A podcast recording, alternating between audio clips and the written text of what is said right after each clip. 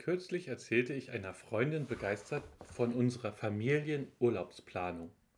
Eine Woche mit einem alten Zirkuswagen durch die Puster fahren.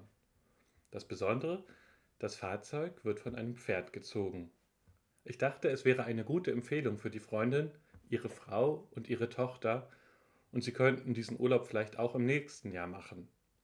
Doch leider wurde meine Vorfreude auf den Urlaub sofort getrübt denn die Freundin reagierte wie aus der Pistole geschossen mit den Worten Da können wir keinen Urlaub machen.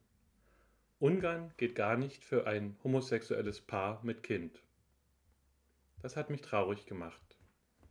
Als weißer heterosexueller Mann kann ich natürlich Urlaub machen, wo ich will, aber ich finde es unglaublich ungerecht, dass das nicht für alle Menschen gilt.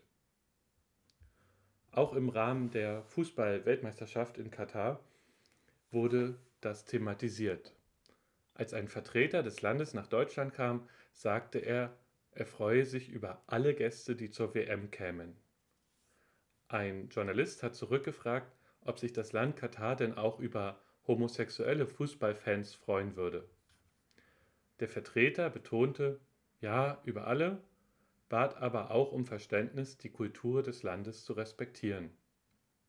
Das klingt für mich wie Diplomatensprache nach Küssen verboten, zumindest für homosexuelle Menschen.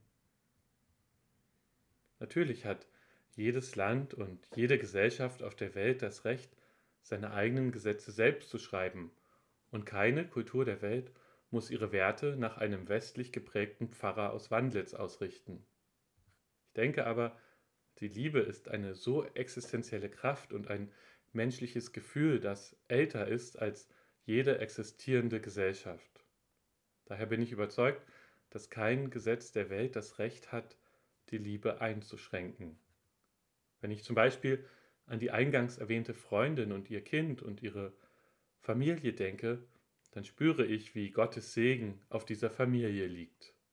Und wirklich niemand sollte das Recht haben, sich in so einen Bund einzumischen. Für meinen Urlaub habe ich mir vorgenommen, in alle Länder, in die wir reisen, wo wir verweilen, kleine Regenbogenherzen mitzunehmen und dort zu hinterlassen. Weil Gott uns Menschen so annimmt, wie wir sind, hat er uns als Zeichen diesen Regenbogen in die Welt gesetzt, wie wir es vor zwei Wochen bei Lars Friedrich gehört haben. Und weil Gott will, dass wir Menschen uns in Liebe begegnen, werden die Regenbogen herzförmig sein. Ich hoffe, dass unsere Welt dadurch ein kleines bisschen bunter wird.